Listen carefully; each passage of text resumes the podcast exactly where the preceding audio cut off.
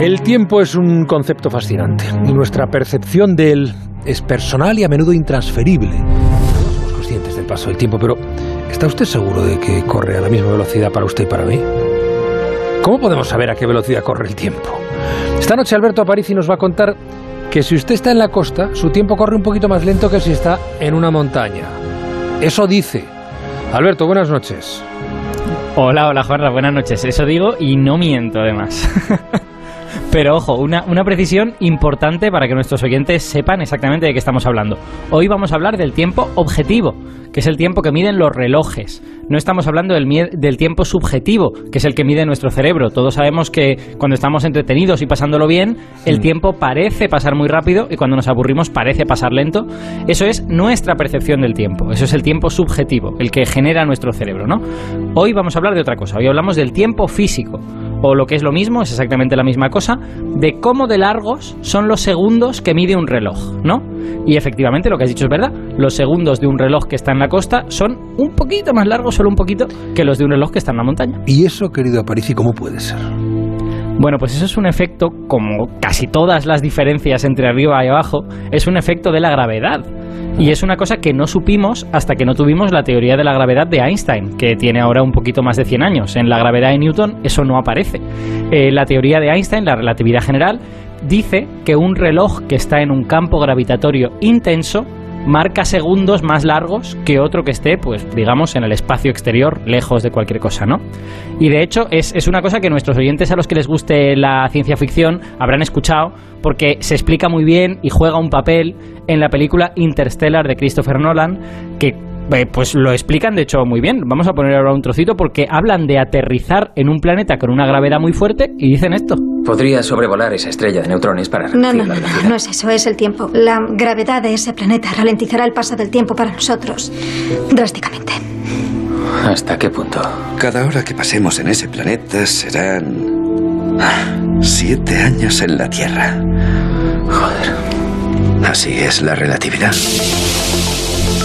Ya, vale, pero eh, ¿eso cómo lo sentiría la persona involucrada? ¿Vería el mundo a cámara lenta? ¿Cómo es eso? No, de hecho, esta es una de las, de las cosas que hay que entender de cómo funciona el tiempo, ¿no? Una persona para la cual el tiempo está pasando lento, entre muchas comillas, ¿vale? No siente ninguna diferencia. Porque si es un tiempo físico, es un tiempo que aplica a todas las cosas. Aplica a su reloj, aplica a su cuerpo, aplica a su cerebro. Todas las cosas están ralentizadas, con lo que tú no sientes nada. La diferencia está cuando miras al mundo exterior, en donde el tiempo está corriendo rápido, entre comillas, ¿no? Entonces, si esa persona pudiera echar un vistazo al mundo exterior, lo que vería es que el mundo exterior va a toda pastilla, porque los segundos del mundo exterior son más cortos. Así que la misma cosa, el mismo fenómeno, tarda menos en ocurrir allí y por lo tanto el mundo va como a cámara rápida en el, en el exterior. Vale, puedo visualizarlo. Los oyentes también imagino. Pero es que no es ciencia ficción, que ocurre de verdad. Sí, señor, ocurre. Lo que pasa es que no es tan exagerado como en las películas y no es. Y, y normalmente, eh, salvo en condiciones súper extrañísimas que nunca hemos vivido, no se puede vivir con los sentidos, ¿no? Em, es- las diferencias de este tiempo son muy pequeñitas. Para nosotros, para la Tierra, la gravedad es más intensa cuanto más cerca estemos del centro de la Tierra y es más débil cuanto más nos alejemos de él. O sea que, digamos, un reloj que está en el suelo, más cerca del centro de la Tierra, Hmm. marca unos segundos un poquito más largos que un reloj que está encima de una estantería. Pero claro, esa diferencia es una fracción de una fracción de una fracción de segundo, ¿no? Y de hecho, esto que te digo no es simplemente una predicción de la relatividad, que todos sabemos que es una teoría y por lo tanto una serie de ecuaciones, sino que es algo que se ha medido usando relojes de verdad la última vez hace apenas unos días. Cuéntame, ¿cómo, ¿cómo se mide eso? Es decir, ¿es, es algo fácil de, de entender? Bueno, hay, hay un experimento de los años 70, no es este de hace unos días, que yo creo que sí es fácil de entender porque trabaja con cosas que son como muy cotidianas. Es un experimento de un par de físicos que cogieron un par de relojes, los metieron en un avión y les hicieron dar la vuelta al mundo a los relojes en el avión. Vale. Entonces, la idea, la idea era muy fácil. Tú dejas un par de relojes en tierra, que son con los que comparas, y metes otro par en el avión. Como el avión está volando a varios kilómetros de altura, está más alto, lo que esperas es que el tiempo corra más rápido, que vayan a cámara rápida los relojes que están en el avión. Y que cuando vuelvas a juntar con los que se han quedado en la Tierra, pues verás que los relojes del avión han marcado un poquito más de tiempo porque han ido un poquito más rápido al estar ahí arriba. Claro, ¿Y, y eso, eso cuánto, ese poquito cuánto es después de dar la vuelta entera a la Tierra? Pues fue súper poquito. Espera, Fue no me lo una- digas, no me lo digas, no me lo digas. Vamos a esperar a las señales horarias de las 10, las que marcan nuestro tiempo, en el aire y, y también a nivel del mar. 10 en punto, 9 en punto en Canarias. En la brújula de Onda Cero, en nuestra apariciencia de los viernes, hablando del tiempo, y estaba a punto de revelarnos a Parisi cuál era la diferencia entre el, en el tiempo transcurrido, como lo habían medido relojes exactamente iguales, unos a ras de tierra o a nivel del mar y otros volando. ¿Cuál era ese poquito, esa diferencia entre unos y otros después de dar una vuelta entera a la Tierra? Pues después de dar una vuelta entera a la Tierra, la diferencia fue una décima de microsegundo. o sea, muy poquito. O sea un que no te vale como una- no te vale como excusa llegar tarde a una cita decir que como vives a nivel del mar el, el reloj va de otra forma. No, lo siento, pero no. Es que son diferencias súper pequeñitas porque Claro. para que sean más grandes te haría falta un cuerpo mucho más grande que la Tierra. Si viviésemos en un cuerpo con una gravedad súper intensa, a lo mejor podríamos verlo, pero en realidad la Tierra no es tan grande. Entonces, bueno, ya saben los oyentes que si quieren ganarle un microsegundo a sus amigos y familiares, pues solo han de darle 10 vueltas al, al mundo en Está avión, bien, ¿no? Está bien, está bien. Bueno, Pero bueno, este, No, este, este experimento, este experimento que digamos es el más fácil de entender porque trabaja con cosas cotidianas como aviones, en realidad es mucho más complicado de lo que yo os he explicado hoy, porque resulta que el movimiento, la aceleración de los aviones, eso también afectaba a los relojes. Entonces, el experimento limpio, limpio de verdad, es el que me ha dado la idea para hablar de esto, que es el que se publicó hace una semana en Nature. En él, fíjate, usan átomos como relojes, lo cual les ha permitido poner uno un milímetro por encima del otro y ver una diferencia entre el que está un milímetro por encima y un milímetro por debajo. Espera, espera, ¿un átomo puede ser un reloj?